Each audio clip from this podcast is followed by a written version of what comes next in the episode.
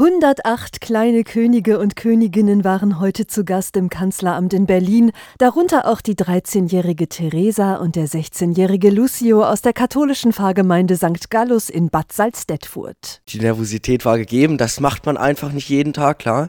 Also auch ein Highlight an dem Tag war auf jeden Fall das Einzelfoto mit dem Bundeskanzler. Es war toll, auf der Treppe zu stehen, weil da waren ja auch ganz viele andere Kinder und wir haben dann zusammen gesungen. Also alle Kinder, die da waren, haben halt das gleiche Ziel vor den Augen gehabt, und zwar Amazonien und den Kindern, also den Familien, die da leben, zu helfen. Gemeinsam für unsere Erde in Amazonien und weltweit unter diesem Motto steht die Spendenaktion in diesem Jahr. Die Sternsinger wollen damit zeigen, wie wichtig es ist, die Umwelt zu schützen, damit Kinder gesund und sicher aufwachsen können. Auch für Reinhild Montag, die die Sternsinger-Gruppe aus Bad Salzdetwood nach Berlin begleitet hat, ein wichtiges Anliegen. Toll ist einfach, dass diese Projekte da dann nochmal so im Mittelpunkt und im Fokus stehen und man sieht, dass das nicht nur in der kleinen Gemeinde getragen wurde, sondern dass wir da in Berlin das miterleben durften und dass das für die Kinder dann eben ein bleibender Eindruck ist, wie wichtig sie sind. Denn seit dem Start der Aktion 1959 haben die Sternsinger über 1,3 Milliarden Euro gesammelt.